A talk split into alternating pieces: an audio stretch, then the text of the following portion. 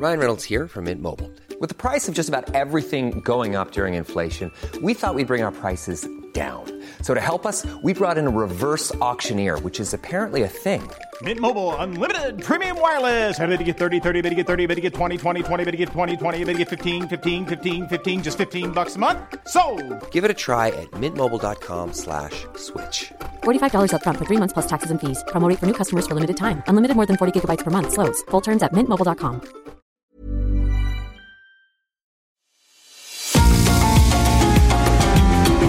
GastroLab es un lugar donde cabemos todos. Aquí encontramos historia, recetas, producto, materia prima, vinos y un sinfín de cosas que a todos interesa. Ya que con cocina y vino se aprende en el camino. Déjate llevar por el chef Israel Arechiga a un mundo delicioso que da como resultado GastroLab.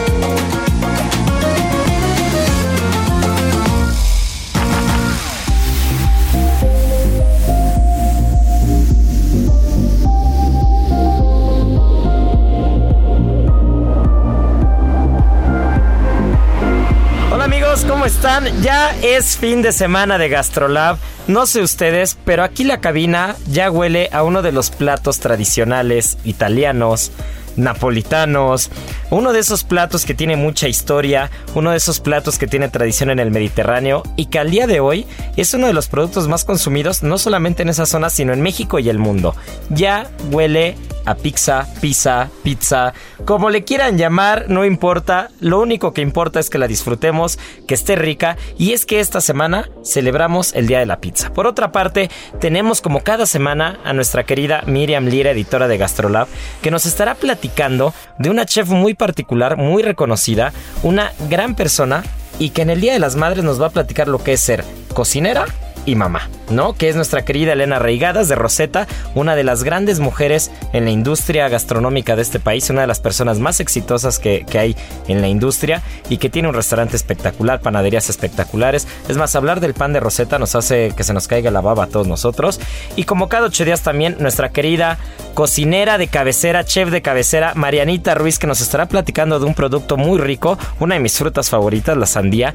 Y por último les platicaré una de las experiencias muy buenas que tuve la semana pasada con la denominación de origen Ribera del Duero, porque nos hicieron una cata para muchos chefs y ahorita que tenemos a nuestro sommelier de cabecera fuera porque está, está de vacaciones unos días, nada más sufriendo a nuestro querido Checo, pero bueno, les platicaré lo que fue esta cata porque de verdad fue un espectáculo. Así que ya saben, esto es Gastrolab, comenzamos y no se nos despeguen. Las 8 de GastroLab. Es momento de dar un repaso por nuestras páginas.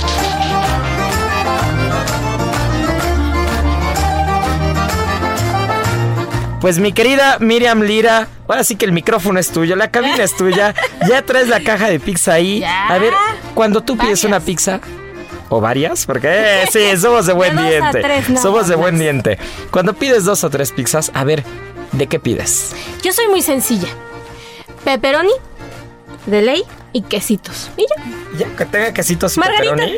Margarita, me Bah, gusta. eso me encanta. Me gusta. ¿Sabes cuál si no? Y de plano, no, no, no, no, no. Y aquí va a haber pleito seguramente entre todos. Gritos y sombrerazos, agarrón de greñas. Hawaiana. Ah, no, Ay, eh, no, no, no no, pasa nada. Mira, todos, no, no. nuestro querido Beto, el productor, o sea, todos dijo. coincidimos en lo mismo. ¡Bú! La hawaiana, sí, sí, sí, sí. ¿A sí. quién se le ocurrió ponerle piña a la Estoy pizza? totalmente. ¿Qué y cerezas. ¿En qué Ah, momento sí, cerezas una pizza? O sea, Sí, ¿no? deberíamos darle un micrófono a Beto porque está sufriendo. Nada más dije pizza en la cereza y ya nuestro productor ya puso cara de no, ¿qué Sí, es eso? no, ¿Qué no. aberración es eso? Sí, sencillita. La verdad es que mientras se le desborde el queso, tenga muchísimo pepperoni ahí, pepperoni. O sea, con eso, con Yo eso lo único que feliz. pido es que no tenga mucha orilla. Me choca la orilla de la pizza. ¿Ni con no quesito? puedo. ¿Ni con no, quesito? no, no, o sea, Menos. Y si está rellena de queso y ajonjolí encima, o sea, ¿en qué momento se les ocurre?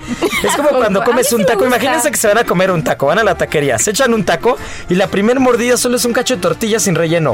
¿No se enojarían? ¿No dirían? Así de, ¿qué- qué- es, eso, es orilla sin, ¿Qué, sin relleno. ¿Qué clase de taco es ese? La persona, han visto el meme así de, del cerebro así pequeñito y dice la pizza, ¿no? Y después uno con más iluminación y dice la pizza con este jalapeño y la, si- la siguiente con, con chorizo. Bueno, el que invente una pizza sin relleno, o sea, que la salsa, el pepperoni, lo que sea que tenga, esté desde el milímetro uno de la pizza, ese es el que tiene la iluminación así, el cerebro iluminado por todos lados, porque de verdad no puedo concebir una pizza que el 30 o 40% del área de la masa no tenga relleno ni salsa. Es un robo, es un asalto Es que mano sabes armada. que también en muchos países pues ya va tomando, se tropicaliza y pues todo mundo le va poniendo el sazón, este, el saborcito, que el pepperoni, que el, que la jonjolí, que la piñita.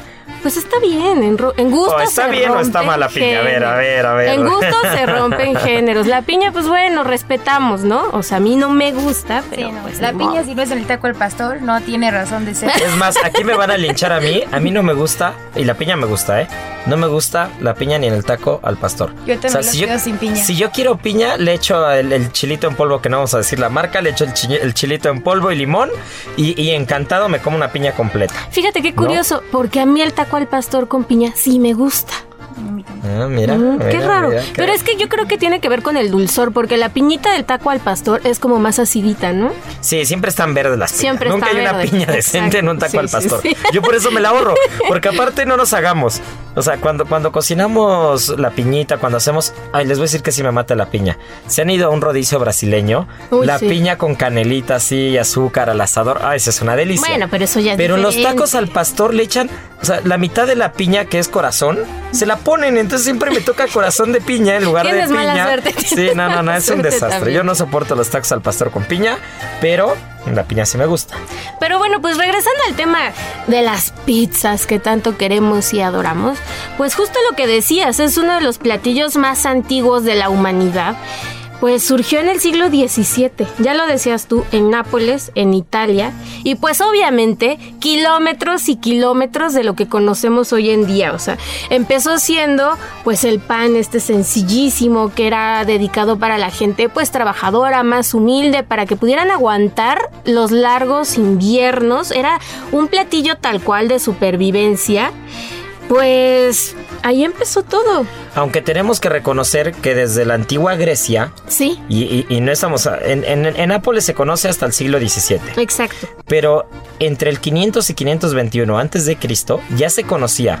Estamos hablando hace más de 2500 años. Imagínense. Ya se conocía un plato que era el placuntos, que era un pan que se decoraba o se sazonaba con hierbas, con especias, con ajo y con cebolla, ¿no? Entonces, eso, eso digamos, era como la base, ¿no? De, de- Exacto. de ahí partimos. Incluso ahí- podríamos decir que, que- que nació tal vez con, con el pan, ¿no? Con el surgimiento del pan. Porque con que fuera redondo y que pusieran alguna especie en él, pues ya podría ser una Sí, especie de pizza. incluso la espanacopita, o sea, hay como muchos otros platos que, que- que están como alrededor de toda la cuenca del Mediterráneo, ¿no? O sea, ahí desde el pan árabe en la parte del Líbano, de. Israel, o sea, depende la zona en la que hablemos. Recordemos que el Mediterráneo siempre ha estado ligado al aceite de oliva, al trigo, al ajo, a la cebolla, ¿no? Con todo ese intercambio de materia prima con los árabes. Entonces, realmente la cuenca del Mediterráneo eh, tiene mucho, mucho de dónde arrastrar el origen, ¿no? Porque también vamos a encontrar que tanto las pitas, ¿no? O sea, vamos, la, la- la coca de cristal en el Mediterráneo, por ejemplo, ¿no? Las cocas, las cocas de, de Ibiza, de Mallorca, de Menorca, que les ponen espinacas y pasas y piñones, que también es un pan plano que prácticamente es una pizza, ¿no? Entonces, sí, sí, sí. ¿Y de eso qué, qué estaremos hablando? Pues miles de años. O sea que miles es, de años. es impresionante cómo ha evolucionado la gastronomía hasta lo que vemos hoy en día. Y el quesito, que tanto nos Que hablando del queso, hay un dato, por ejemplo, que los soldados persas ya tomaban un pan plano y le ponían queso y dátiles, ¿no? Ah, Entonces, qué rico. o sea, realmente Qué buena podemos. Sí, eso ¿eh? se me antoja Qué rico. mucho, ¿eh? Sí, y Imagínense eso con formalmente- miel y pistaches. Uy, Ay, qué bueno. rico. Formalmente, así como el dato que ya le pusieron el año, ¿no? Ya sabes que nos encanta siempre tener como una fecha muy clara de cuándo por primera vez tuvo la pizza queso. Bueno, pues fue en 1889. Y con el surgimiento de una de las primeras pizzerías que obviamente estaba en Nápoles y que se llamaba Port Alba. Ah, mira. Sí, sí, sí, sí, sí, sí. Y hay muchas pizzas muy, muy, este, originales y tal. Pero hay algunas que fueron como muy emblemáticas, ¿no? Del, del siglo XVII, imagínense. Si nos ubicamos justo ahí, por ejemplo, la pizza margarita. que tiene una historia muy particular. Y esta pizza se le atribuye a Rafael Esposito. Resulta que este cuate pues era cocinero y justo en 1889 para celebrar que venía el rey Humberto I y la reina Margarita Teresa de Saboya inventó tres pizzas diferentes. Entonces ahí anda como loco en la cocina inventando sus pizzas y pues se le ocurre la pizza margarita. Y la pizza que más le gustó a la reina fue la que fue la que llevaba su nombre, porque pues hacía referencia a la bandera de Italia. Verde por las hojas de albahaca, blanco por el delicioso y exquisito queso mozzarella y rojo por los tomates. Uf, qué delicia. Y, Marianita, se quedó el nombre ya. Tú tienes por ahí el dato. ¿De dónde viene la palabra pizza? Eh, pues la palabra pizza se deriva del, vocablo pinzar, que esta a su vez es como de pinzare, que significaba machacar o aplastar y justo hacía referencia al pan como plano que se hacía para la base de la pizza. Otro de los datos curiosos que traemos por aquí y, ese yo ese yo lo leí, me acuerdo, porque este justo con Sergio Sarmiento y Lupita Juárez hablé de la, de la pizza hace algunas semanas. Y uno de los datos curiosos que traíamos y que justo había visto en un noticiero eh, por internet este, días antes, es que en las, en las nuevas excavaciones en Pompeya se empezó, se bueno, recordemos que el Vesubio hace, hace erupción, ¿no? Y entonces Pompeya queda cubierta por completo de ceniza y de lava y, la ciudad se pierde, ¿no? Como tal. Pero después, conforme se va excavando y se van encontrando cosas, vi yo la foto y de verdad se sacó, o sea, se, empezó a desenterrar y parecía una pizzería moderna. O sea, había, había en Pompeya, estamos hablando que, esto era en el 79 después de Cristo. O sea, justo, justo, justo. Eh, eh, pues empezando la nueva, el nuevo conteo de los años, ¿no? La nueva época. Sí, sí, sí. Y, resulta que, en estas excavaciones se encuentra la forma de una tienda como si estuvieras en una pizzería moderna, ¿no? Incluso se ven azulejos todavía con algunos colores ahí. Y, y es como si te acercaras a una pizzería, imagínate de esa época, y, pues que estás ahí en, a, las faldas del Vesubio, en plena Pompeya, y que tienes ahí los quesos, y que tienes la albahaca, y que tienes los tomates. No, bueno, probablemente en ese momento todavía no había tomates, porque recordemos que el tomate eh, viene de América, con el intercambio de, producto de América a Europa, pero seguramente ese pan tendría hierbas, tendría aceite de oliva, tendría alcaparras, tendría productos muy típicos de esa zona, ¿no? Qué impresionante. Eso está cañón. Está cañoncísimo. Y justo platicar pues de todo el boom que se dio ya de este lado en América, muchos, muchos, muchos, muchos, muchos, muchos siglos después. Pues el boom se dio en los años 30, cuando los italoamericanos, toda la gente que se vino de Italia. Nuestros vecinos del norte. Exactamente. pues empezaron a abrir un montón de pizzerías, no solamente en Estados Unidos, sino en todo el continente. Y de ahí el furor. La famosísima pizza estilo Chicago. Ay, pues es una cosa una gorda, así espectacular que nació en 1943, o sea que no es tan viejita, ¿eh? O sea, tiene poquito tiempo entre nosotros. Bueno, casi en plena segunda, bueno, no casi, en plena Segunda Guerra Mundial. Sí, sí, sí. Y pues imagínense, desde entonces hasta ahora pues ya tenemos ese delicioso desparrame de queso que a mí me fascina. Ay, qué rico. Marianiki, a ver, cuéntanos algo. Cuando tú tienes ganas o antojo una pizza, ¿de qué pides? Eh, siempre pepperoni. Sí, también. Ustedes se pusieron de acuerdo, ¿eh? No, no, no. si son de estas pizzas de a domicilio, siempre. Es que la verdad, yo soy. No me gusta errarle. Y entonces lo que más confianza me da es como de cuatro quesos o de pepperoni. Sí, yo soy, yo soy un poco más, este, más extremista en el tema de la pizza. A mí me gusta mucho mexicanizada. Sí, a mí, a mí, a mí, pues recuerdo que en uno de los restaurantes que en algún momento tuvimos oportunidad de, de cocinar y de cenar y todo, había una pizza que era de cochinita pibil y tenía aguacate, una capa de frijolitos, la cochinita pibil, el exnipec. Era una cosa de verdad deliciosa. Y, a mí la mexicana, y es que a mí la mexicana me mata, o sea, puede ser la pizzería más chafa de la historia, pero si tiene pizza mexicana y me dicen que tiene jalapeño o chipotle, que tiene choricito, frijoles, aguacate y cilantro, yo la pido. O sea, pepperoni nunca, siempre pediría yo eso. Yo conozco una pizzería que está en la colonia Nápoles que venden, bueno, para mí es de las mejores pizzas de ostiones ahumados. Ay, suena pues imagínense una de, camarón así estilo taco gobernador, con frijolitos, con, con aderezo de chipotle. La otra vez yo estaba en una fiesta. Ah, no es cierto. Estaba en mi casa viendo una película. y me encontré. Viendo Netflix. Viendo Netflix. Y me encontré con una pizza de chilaquiles. Ay, qué cosa. Sí, ah, sí, hay un deliciosa. Hay un, un restaurante, bueno, Sí, creo que hay como sí. dos o tres que son ahora muy famosos, que tienes que hacer unas colas interminables y venden unas pizzas muy extrañas. Son las del famoso perro de color. Exacto. Esas Uno de ellos. Y, un- creo que la pizza Yo más nunca he famosa. ido. Yo sí. Ve, vale la pena para conocer Ay, y para hay quien me ha dicho que de verdad es una la- cosa muy nasty. Yo fui y la verdad me enfermé del estómago porque sí es demasiado. Es, es too much. Ajá. Pues vamos a dejar un poquito el tema de lado, mi querida Miriam, porque nosotros nos ponemos a hablar de cosas gordas Uy, y no, no paramos. paramos, sí, no. Pero, ¿quién es Elena Reigadas? Heraldo Radio.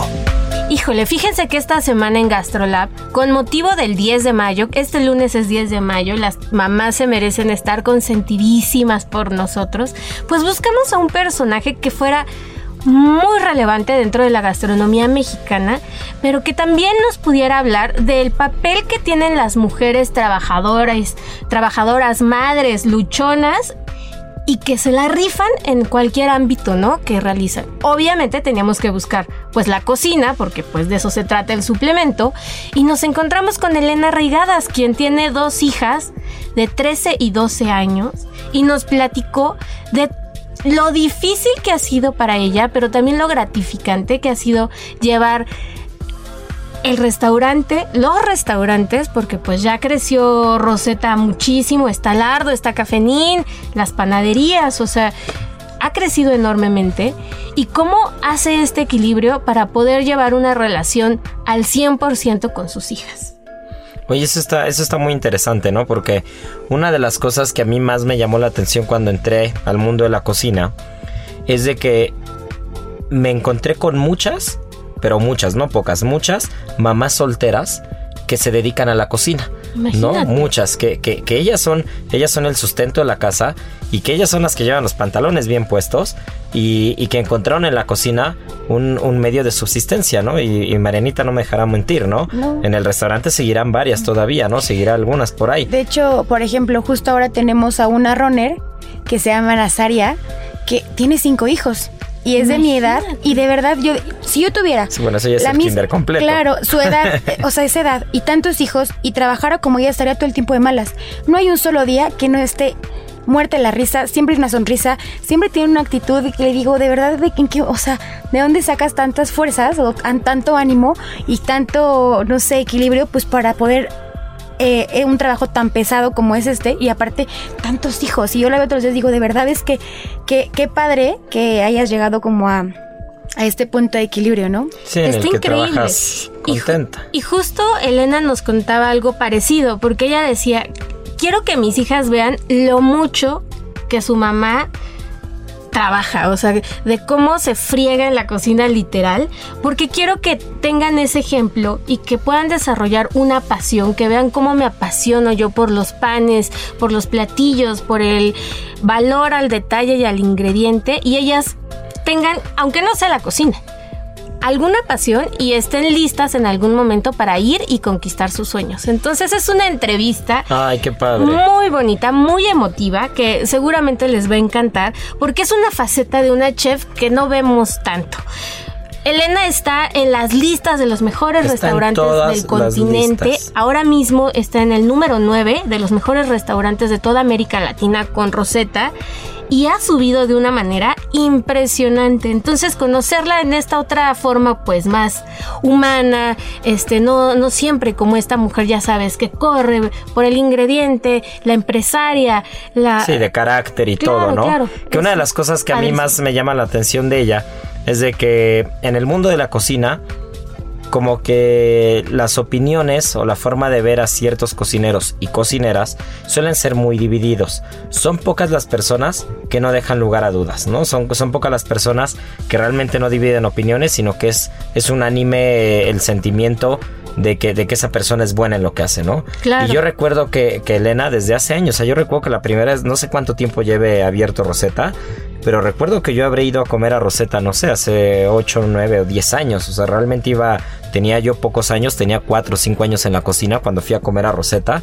Recuerdo que de los grandes restaurantes de- del país había ido a Vico y a Rosetta, ¿no? Eran como, o sea, pues iba empezando, tenía 20 Claro. años, ¿no? Una cosa así.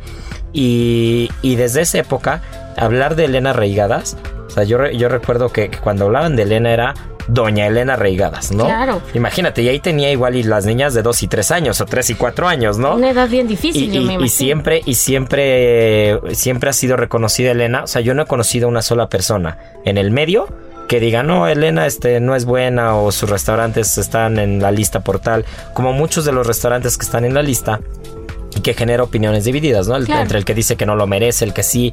O sea, eh, de, de Elena no hay una sola persona que no diga que se lo merece y se lo merece con creces, ¿no? Aparte que todos los conceptos que hace son muy buenos, ¿no? O sea, desde, desde Rosetta, que está en la calle de Colima desde hace, pues, desde Cabreo me imagino, eh, Lardo, que está en la calle de Mazatlán ahí en La Condesa, este, la panadería Rosetta, que si mal no recuerdo está en Jabre, ¿no? O sea, hay, hay como, tiene diferentes conceptos y diferentes ubicaciones y no hay una sola que no sea esté- exitosa. sí, y que no esté todos los fines de semana lleno. O sea, la panadería, los, los famosísimos estos rollitos de Guayaba. de guayaba que Ay, tienen- y uno de ricota y limón amarillo que también son una delicia. Delicia, de verdad que tienen que ir este al menos una vez en la vida porque es uno de los grandes lugares y los van a papachar. Aquí estamos apoyando a una chef, a una cocinera en trona, ¿no? Como tiene sí, que ser. Sí, sí, sí. Eh, Esto es importante.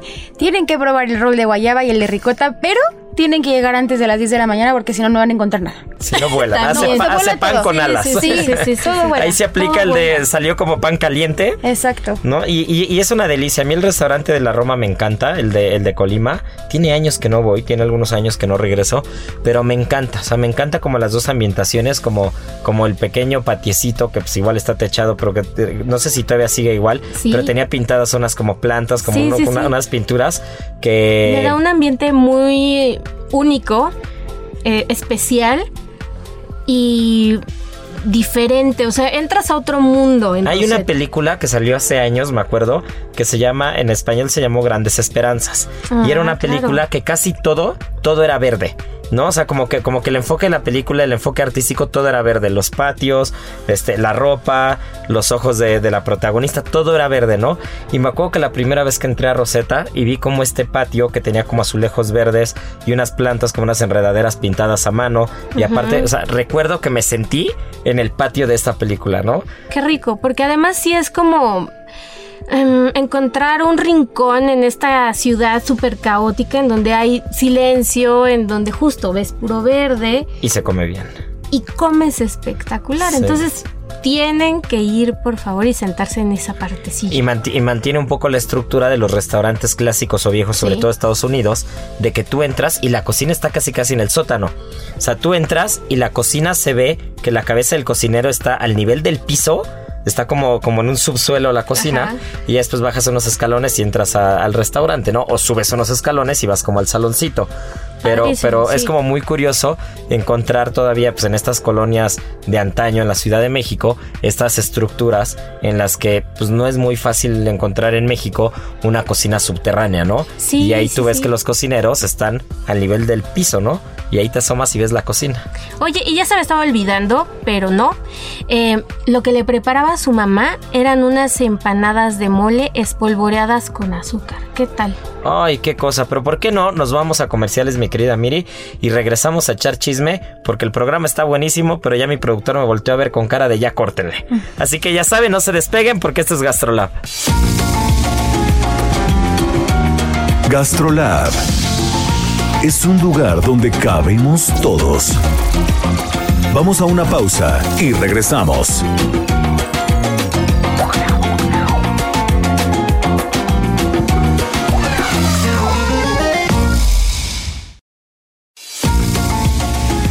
Gastrolab, estamos de regreso.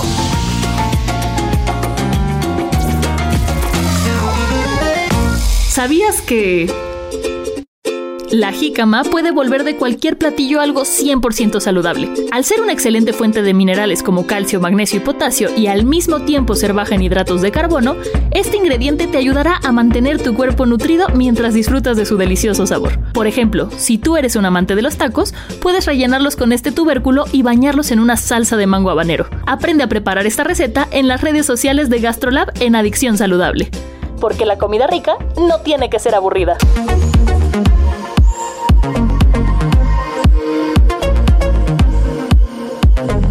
Ya estamos de vuelta, pero a ver, empanadas de mole espolvoreadas en azúcar. Qué raro, ¿no? Qué cosa tan más rara. Muy raro, pero como que sí se me antoja. A ti tu mamá, ¿qué te cocinaba, mi querida Miri? Que no se te olvide, así que no se te olvidara nunca. Híjoles, mi mamá era muy, muy, muy, muy chambeadora. Pero algo que siempre recuerdo que me preparaba, sobre todo los fines de semana, era huevito con frijoles. Ya sabes, como el envueltito.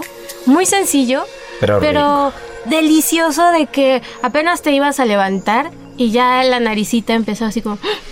A, a olfatear así, A huele a olfatear frijolitos. ¿Será que son frijolitos?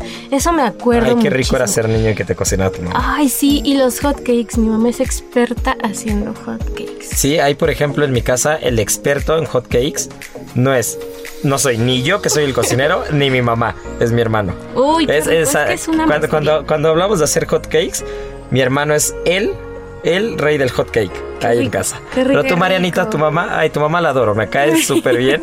Es- aparte es nuestra fan, ¿eh? Escucha Sí. los programas, ve los de Ah, es es fan de fan. Gastrolab, la mamá de Marianita, no se pierde los programas, ¿eh? Y es fan de Israel. Uy, Ya buena si hicieran un club de fans, mi mamá sería la presidenta. De eso. Eso. A ver, cuéntanos, tu mamá qué te cocinaba, Mi Marianita. mamá todo lo hacía torta. Mi mamá, Qué rico. como trabajaba mucho, todo lo hacía torta. Qué rico. En la famosa tienda que ya nos platicó la semana Exacto, pasada, que sí, Marianita le metía las la- manos a todos los En la dulces. tienda, pero hay dos tortas que me hacía muy, me, me acuerdo perfecto. Se hacía salpicón y quedaba al otro día, calentaba el salpicón y le ponía crema al bolillo, el salpicón caliente y así. Eso desayunamos. Uf, qué rico. Estaba bueno. A mí me encantan. Ay, esa- cosa, nunca he sí, probado sí. una torta de salpicón. Pues son súper ricas. Esa, y cuando le sobraba mole, le ponía igual crema a las tapas de- del bolillo, mole a las dos tapas, queso Oaxaca y la metía a gratinar y del otro lado jamón. No, Y así, bueno. eso es lo que nos hacía. Torta de salpicón y eso era lo que más recuerdo. Y en Ah. los cumpleaños, pastel azteca. Ay, qué Ay, rico. mira. Ese era un clásico de Sí. los cumpleaños. Sí, no sé en qué casa, la mía no. No, no, en- No, nunca. En todas las Yo no conocía el pastel azteca hasta que me volví cocinero. Yo tengo que reconocer y siempre lo he dicho que el mole no es mi, no es una de mis pasiones, no me mata. Pero mi mamá hacía cosas, es que todo lo que hace me encanta. Pero así de cosas que recuerdo, o sea, cada cumpleaños le pido cochinita pibil. No hay un cumpleaños que no le pida cochinista pibil. Cuando, cuando, cuando voy de repente a, a verla y me dice, ¿qué te hago de comer? Unas, o sea, la cosa más sencilla, pero unas pechugas empanizadas con una ensaladita y su salsa roja. De verdad, o sea, es una tontería. Soy cocinero. Y las pechugas empanizadas casi mamá no tienen igual. No, Por ejemplo, ¿qué, qué otra, qué otra cosa? Uy, los tacos de suadero. Pero Me unos tacos matan, de suadero. Hacía unos tacos de suadero muy curiosos porque no, o sea, no piensen en el suadero de una taquería callejera que es más como confitado, más como frito, ¿no? Este era más como un suadero, eh, como guisadito, Uf, pero hace una salsa taquera. Ay, Híjole. Dios. No, no, no, se no. me no. hizo agua la boca. Qué cosa. Y es que también muchos de los platillos que nos hacen las mamás, yo creo que se te quedan grabados así, tatuados Ratatouille. en el corazón. Sí, Sí, efecto. justo, o sea, de ahí, de ahí viene el efecto justo. ratatouille, ¿no? O sea, recordemos Sí, sí, que sobre todo, sobre todo en el olfato es donde tenemos, o sea, la, la- la memoria va más ligada a la parte olfativa, ¿no? La memoria Claro. olfativa. Entonces, ya lo hemos platicado alguna vez, pero a mí es de las cosas que más disfruto en mi vida. Hay dos cosas que yo disfruto así increíble. Una, probar algo que me imaginé que era otra cosa, equivocarme y, y ver cómo el cerebro entra como en un, ah, caray, ¿qué pasó aquí, no? Sí, o sea, sí, el, otro día me acuerdo que creo que vi en un postre y yo juraba que era un, un- un- que era un cacho de jitomate, que era un cuarto de jitomate en un postre de, de mi querido Julián Martínez que vino a Gastrolab y después lo fui a ver a Sepia y, y era un postre que tenía pues como si fuera un cuarto de jitomate de una ensalada y era el color del jitomate yo dije pues es cocina italiana debe ser un jitomate en el postre ¿no? y de repente me lo meto a la boca y no era jitomate era un durazno no era una pera había Ah. peras y duraznos pero era una pera con el color impregnado de un jitomate y sabía Wow. pera. Y entonces en el momento en el que lo probé, o sea, fue un cortocircuito en la cabeza Así que dije, ah, ¿qué es caray, eso. Y otra, los aromas cuando te recuerdan a algo que a veces no sabes qué es. A mí me pasa con el vino blanco y el estragón. O sea, si, si en alguna cocina están, que están cocinando vino blanco y estragón, automáticamente me transporta a mi primer clase de cocina. Tenía yo 13 años Qué buena y lo primero que aprendí fue hacer un fondo de pollo. Y el chef que nos enseñó a hacerlo estaba dorando los huesos del pollo y le puso vino blanco y estragón. Y el aroma que soltó en ese momento en cualquier lugar que estén cocinando con vino blanco y estragón, me recuerde eso, ¿no? y en la película de Ratatouille, pues recordemos, ¿no? El, el- el famosísimo crítico este, implacable, ¿con, qué, ¿con qué lo desarman? ¿Con qué lo matan? Con una Ratatouille que le preparaba a su mamá, ¿no? Y le recordó cuando era niña. Ahora que hice de, de los olores y esas cosas, les voy a platicar una anécdota que no tiene nada que ver, pero me acordé muchísimo. No hay una prueba que no es que yo no esperaba cada año, que era que este señor regresara de viaje. Híjole, de verdad, yo decía, ya contaba las veces, ya va a regresar, ya va a regresar. Y es que regresaba y evidentemente había ido a un millón de restaurantes y había probado mil cosas. Y llegaba y decía, ven, siéntate, necesito que saquemos un postre. Y ok, y empezaba. Probé una cosa, imagínate, ¿eh? Pero imagínate. Y sacaba una hoja blanca y empezaba a colorear. Me decía, mira, esto, mm, ¿alguna vez has probado tal cosa? Y yo no. Bueno, pues imagínatela. Sabe como a esto y a esto, pero si le sumas esto. Si te la imaginas, ¿verdad? Y yo, sí, obvio. Ok, bueno, pues quiero que sepa a su gusto. Ok. Bueno, y de base tenía una galleta. Ok, pero no era galleta, era como un bizcocho. ¿Has probado el pan de tal lado? Sí, sí, sí. Bueno, no sabe a eso, pero tenía esa consistencia, pero entonces sabe a... Claro. De, verdad, cada año no había así, no, no había prueba más grande que acacharle un postre o algo que él quisiera. Si salía de ahí y lo había cachado, de verdad me podría sentir realizada. Pero él, es así de memoria olfativa, de acuérdate, y alguna vez probamos, ¿te acuerdas cuando vino y, y probé hicimos? O eh, tiene mucho le. ¿Te acuerdas a qué huele cuando cocinas esto y esto? Y yo no. Sí, acuérdate, lo hicimos para tal cena maridaje. Y yo, ok, sí, más o menos. Pues eso quiero que sepa. Quiero que. No, se los juro. Me decía, quiero que sepa. nos está escuchando, Marianita, creerá que estoy loco. Bueno, sí. Y sí, está- pero de verdad para mí era la prueba más... sí, Sí, pero para mí era la prueba más grande.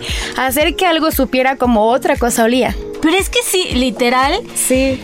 El, cuando un olor te atrapa y sobre todo en la comida, generas recuerdos que difícilmente en la vida vas a olvidar. Sí, porque aparte es inconsciente, o sea, Sí, realmente sí. inconscientemente percibes un aroma y te lleva a algún lugar, ¿no? Sí, y definitivamente casi siempre son los de la infancia. Sí. Eso siempre pasa, o sea, no importa que, que, que tu mamá, tu abuelita no tuviera la sazón perfecta, el olorcito que desprendía la cena de Navidad, la cena de Año Nuevo, el cumpleaños, el pastel, es inolvidable. Sí, eso, Sí, eso, eso es verdad. Yo cuando, cuando- igual cuando percibo un aroma como de adobo, mantequilla, cerdo horneándose, para mí es el costillar casa y mamá para Navidad. ¿No? Yo sé que tiene también como razones lógicas y químicas, pero a mí me gustaría pensar que es el amorcito que sale desde Sí. la cocina. ¡Ay, qué Vamos a dejar eso, vamos a dejar que lo que sale es eh, amor en forma de aroma. Sí. ¿No? Heraldo Radio. Ah, y también otra, otra de las cosas, y ahí ya lo vamos a ligar con lo que trae Marianita Ruiz, porque una de las cosas que más disfruto y que más disfrutaba de niño era agarrar un cuarto completo de sandía, sentarme así a ver la tele con una cuchara y me empacaba un cuarto de sandía que podía pesar lo mismo kilo y medio de una sola sentada. ¿Solita o con el No, no, no, no, no, solita, así como va, a mordidas. Uf, es una delicia. Sas. Pero a ver, Marianiki, ¿qué traes de la sandía? Es que a quien le gusta una sandía. Y en esta época del año con tanto calor, creo que todo el mundo siempre piensa en algo tan fresco Oye, sí que como es una con el sandía. calor últimamente, Sí, ¿eh? qué horror. Uno ya no puede ni dormir a gusto. Sí, la verdad creo que hace más calor en o no sé si es porque estamos todo el día guardados en la cocina, pero salgo y me da más calor que adentro. Sí, oye, sí, eso es verdad, ¿eh? Eso es verdad. En la Eso cocina sí. puedes estar, o sea, en el asador. Yo hoy estaba, hoy estaba haciendo unos arroces en el asador. Y no sé, o sea, la temperatura templado, ambiente, sí. la temperatura ambiente cerca del asador, no es broma, ¿eh? O sea, y quien, quien, quien quiera debatirlo, lo invito a que lleve su termómetro. Pues debería estar a los 45, 48 grados. Y ojo, ¿no? Donde porque- estás trabajando a la hora del servicio. Sí, no, no, hablo, no hablo de que hay el asador, no, el asador está a 500 grados. Uf, no. O sea, estoy hablando que, que el que está metiendo y sacando arroces trabaja dos o tres horas corriditas del día a 50 grados de ambiente. No manches, ¿no? no. Y, y- y- y no me dio tanto calor. Nada más me subí al coche para venir aquí a la cabina y me estaba muriendo de calor. Sí, Era una locura. sí, eso es correcto. Sí, sí, sí. Pero en estos casos que hace muchísimo calor, la sandía es la fruta ideal, perfecta, porque 92% de su, co- de su composición es agua. Entonces, pues ayuda mucho. Claro, y por ejemplo, eh, la razón para que la sandía sea tan rica, justo en- es una eh, fruta que es anual, ¿no? Encontramos todo el año, pero eh, le gusta más como los climas cálidos, pero no tan cálidos. Por ejemplo, ahora que estamos con, con esto del cambio y que hay mucho calor y así, eh, por ejemplo, tienen que cubrirlos con pasto seco para que O con entonces... paja, O con paja, para que entonces no les pegue tanto el calor. Y la parte esta que se ve de repente como amarillita en la cáscara es porque le dio mucho calor y eso hace que empiece como a hacer un poquito fea la, la verdura. Y po- porque es verdura también. Es de la familia de las cucurbitas, como la calabaza, ajá, como los melones, entonces pueden ser frutas o verduras. Y es originaria de África. Exacto. Entonces, si estamos hablando que el calor, el calor le sienta bien, ¿no? Exacto. Eh, como siempre en esta vida, los chinos son los mayores productores, Hijo. pero Esos chinos. esos chinos, Esos chinos. pero nosotros somos el décimo productor mundial. Bueno, no está, está, nada mal, dentro no de, está nada mal. ahí está. Y hay, que rec- y- y- y hay que reconocer que México no sería México sin la carreta que lleva el mango en temporada, el mamey en temporada o los vasos con sandía en temporada, ¿no? Sí, qué qué rico. rico. Porque aparte no sé cómo lo hacen los mendigos, pero el mamey ni en, ni en la central de abastos agarras un mamey tan bueno. Y el mango agarras el vaso ese que lleva paseando por el, por el tráfico lleno de smog durante 15 horas con todo y su bolsa ahí arriba. Y buenísimo. Y está espectacular el Sí, mango y de repente vas al súper o al mercado y no encuentras un mendigo mango bueno. Ni siquiera como el del carrito. Estos cuates de dónde los sacan. Yo creo que es bueno, porque todo el tiempo está en el sol y al final eso es lo que hace que... Los madura, ¿no? Eh, sí, pues al final sí como que les va quitando un poquito de humedad, quiero yo pensar, y les da... Pues les da. Y por ejemplo, un dato curioso de la sandía es que hace muchos siglos eh, la pulpa era color amarillo. De hecho, todavía hay sandías Hay amarillas. sandías amarillas, sí. No es raro común. encontrarlas, Ajá. pero sí hay sandías amarillas. Y con el paso del tiempo se fue haciendo eh, roja porque el gen rojo en, en cuestión de alimento eh, va como directamente proporcional a lo dulce. Entonces, Sí, a la glucosa de hecho, general. antes era amarga y ahora por eso es roja y tan dulce. Ah, a ver, les voy a preguntar un dato a ver si se lo saben. ¿Saben por qué en Japón empezaron a producir las sandías cuadradas? Ay, no. Ay, no. ¿Han visto las sandías? Que- Quien Sí, está escuchando y no ha visto sí, las sandías sí. cuadradas, Ahora mismo Google ahora mismo cómo es una sandía cuadrada. Que lo que hacen en Japón es de que cuando empieza a crecer la planta, ponen una especie de, de moldes, como de metraquilato o algunos moldes ahí de, de grado alimenticio, y la planta, o el fruto en este caso, empieza a crecer en este molde y se empieza a adaptar a las paredes y toma la forma del molde. Pero en Tokio principalmente eh, es una ciudad tan densamente poblada y tan pequeña geográficamente que pues Tokio empezó a crecer hacia arriba, ¿no? Entonces, este, es más, deberían googlear también eh, el cruce de Shibuya. Yo nunca he visto tanta gente en mi vida como en ese cruce de Shibuya. O sea, es una locura y todo el mundo camina en todas direcciones y nadie choca con nadie. Es, de verdad es hermoso verlo, ¿no? Pero eh, se dieron cuenta número uno, en Japón pues la fruta eh, es muy escasa por el tema de, de la geografía, no tienen una geografía apta para, para que se dé las frutas que sí se dan en las zonas tropicales y entonces empezó a ser muy costosa, número uno. Y número dos, frutas de gran tamaño. Al ser departamentos o espacios tan pequeños y al tener tan pocos metros cuadrados en, de- en departamentos, en casas o para vivir, buscaron la manera de adaptar frutos grandes para que cupieran en un refrigerador. y la manera en la que podían almacenar una sandía era hacerla cuadrada. Entonces se les ocurrió meter un molde cuadrado para que la sandía pudiera entrar en un refrigerador en un departamento pequeño de Tokio. Son máximo. Y, y- y- y ahora las sandías, bueno, son costosísimas. O sea, la, la- la fruta, la fruta, no podemos decir que toda la fruta, pero sí la fruta eh, de, de máxima calidad en Japón se vende cara. Y cuando decimos cara, una sandía cuadrada madura perfecta en la temporada correcta o un melón en la temporada correcta puede alcanzar 5 mil o 10 mil pesos. Una, una fruta. Y aquí a veces la sandía en el tianguis la andan regateando y nos la dan a 3 pesos el kilo o a 5 y ya no sé si la Sí. quieren regatear. No regateen, señores, al comercio este, que va directo del campo, a la gente que viene del campo y está vendiendo. No hagan eso, por favor. Mejor regateen en el supermercado y nos cuentan cómo les fue. Pero este, esa es la historia de por qué las sandías se empezaron a a hacer cuadradas, ¿no? Y, Wow. y- y bajo ese mismo esquema hay, varias, hay, hay varios tipos digamos, de frutas encapsuladas, ¿no? Hay un licor de pera en País Vasco francés que meten las botellas de cristal cuando la pera empieza a crecer y la sostienen con alambres y entonces la pera crece adentro de, de este, de esta botella de licor. En México también creo que se hace con algunas frutas, con algunas conservas. O sea, realmente no es, no es algo muy... No es algo muy extraño, pero con las sandías y con la forma que hicieron, sí es, sí es algo muy curioso. Y sobre todo si no las han visto, cuando las vean van a decir, ah, caray, o sea, va contra toda lógica, ¿no? Ver una sandía cuadrada y pequeñita. Sí, como que sí lo ves y dices, uy, uy". Y por ejemplo, eh, ubican que ahora está igual como de moda estas sandías que se llaman como hidropónicas, que son Sí, sí, sin sí. semilla. Pues son eh, unas especies estériles. ¿Cómo es eso? Hace cuenta, ponen una, una sandía femenina que tiene 44 cromosomas con una masculina que tiene 22. Entonces, al momento de reproducirse, eh, solamente van a tener 33 cromosomas. Entonces, eso hace que sea como una sandía estéril y entonces no va a poner eh, semillas, que es como la forma en la que se que Oye, plantas qué para tener más. curioso. ¿A Sa- qué ¿Sabes, hemos qué, ¿Sabes, qué? ¿Sabes qué Sí. tarea tenemos, Miri? Y lo vamos a hacer para, para Gastrolab impreso y sí, para sí, acá. sí, sí. Vamos a buscar a alguien que nos pueda explicar todo el tema de las semillas, de la genética en las frutas y verduras, porque es un tema, es un tema que, que- que muchos desconocemos, pero imagínate, o sea, estamos hablando de cromosomas en una sandía Claro. para, para poder tener una variante, como cuando hablamos de la zanahoria y los carotenos, y cuando se había des- cuando se creía que, que la zanahoria se había este modificado genéticamente pues por la Casa Real Orange Nassau de, de, de Holanda. O sea, hay como muchas cosas y estaría muy interesante. Si alguien nos está escuchando y sabe de genética de semillas y nos quiere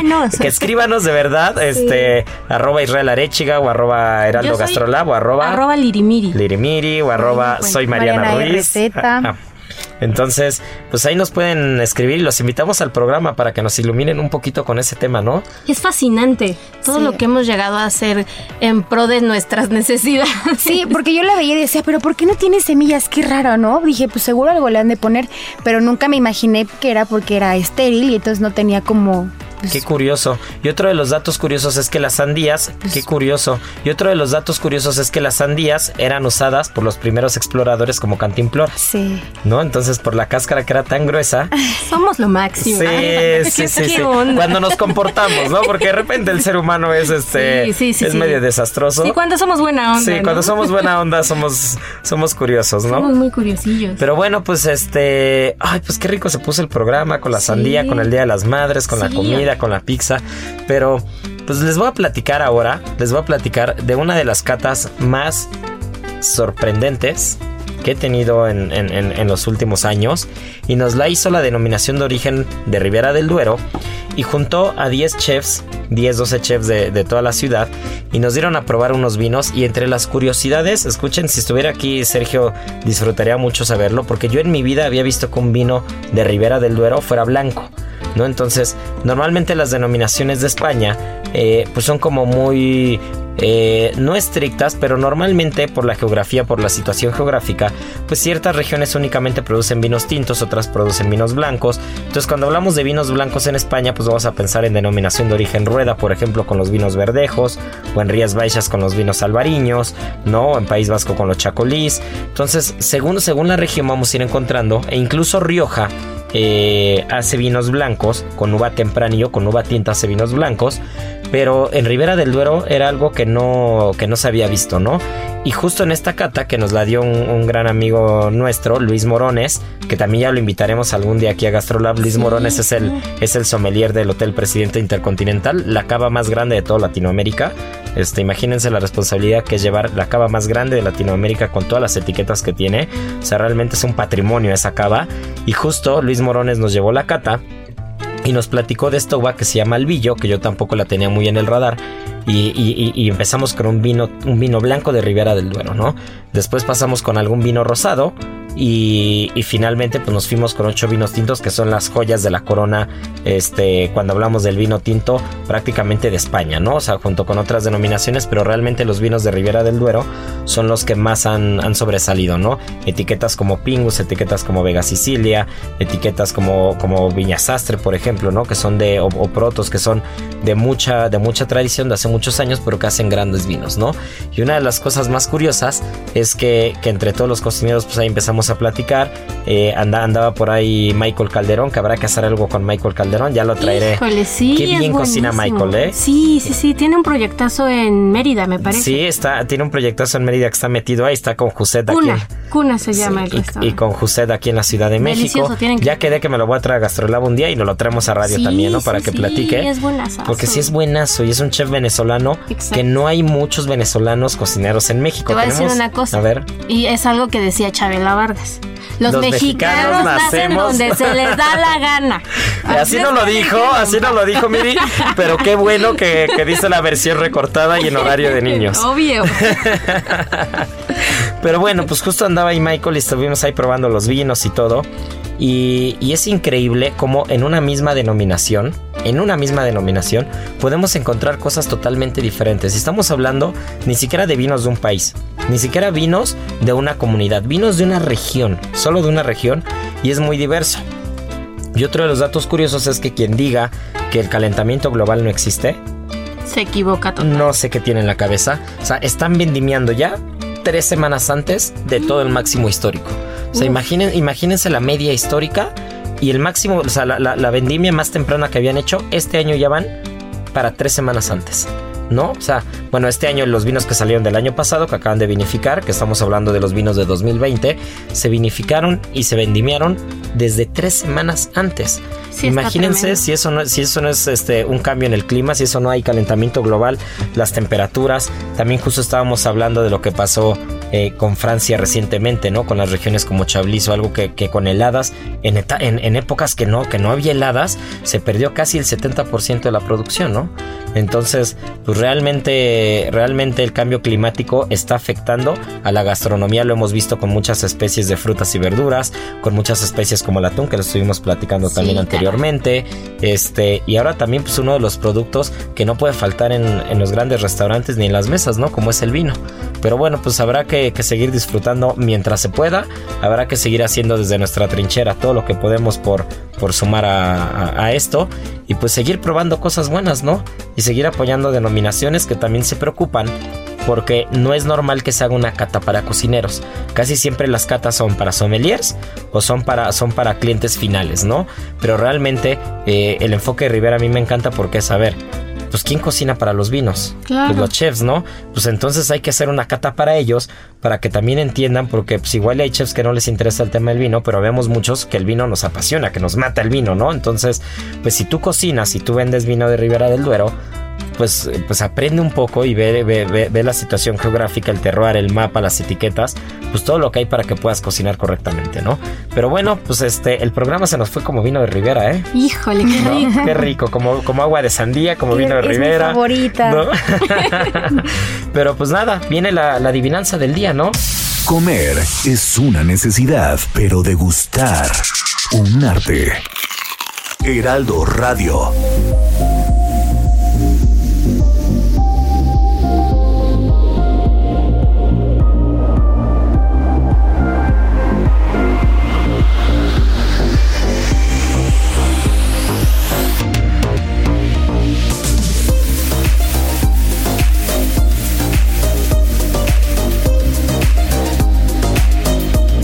Y bueno, pues tenemos que anunciar al ganador de la semana pasada. Muchas felicidades a Fernanda López, que fue la ganadora de la adivinanza de Miri. Pero bueno, ahora traemos una más sencillita.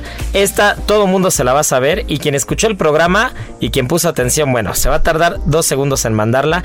Ya saben, hacemos hincapié por Instagram, por Instagram, arroba Israel Arechiga, A-R-E-T-X-I-G-A, porque de repente han mandado las respuestas al Facebook del Heraldo de México, pero no tenemos acceso al Facebook del Heraldo de México.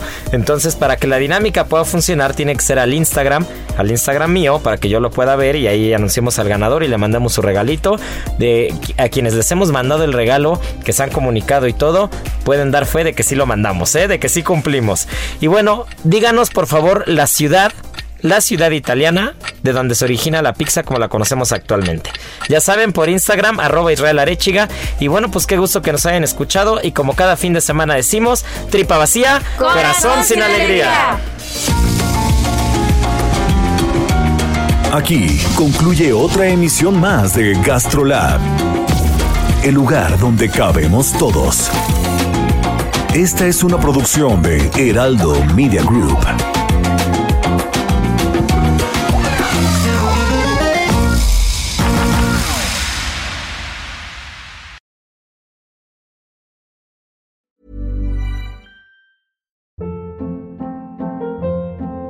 Hold up, what was that? Boring. No flavor. That was as bad as those leftovers you ate all week. Kiki Palmer here, and it's time to say hello to something fresh and guilt-free. Hello Fresh. Jazz up dinner with pecan-crusted chicken or garlic butter shrimp scampi. Now that's music to my mouth. Hello Fresh. Let's get this dinner party started. Discover all the delicious possibilities at hellofresh.com.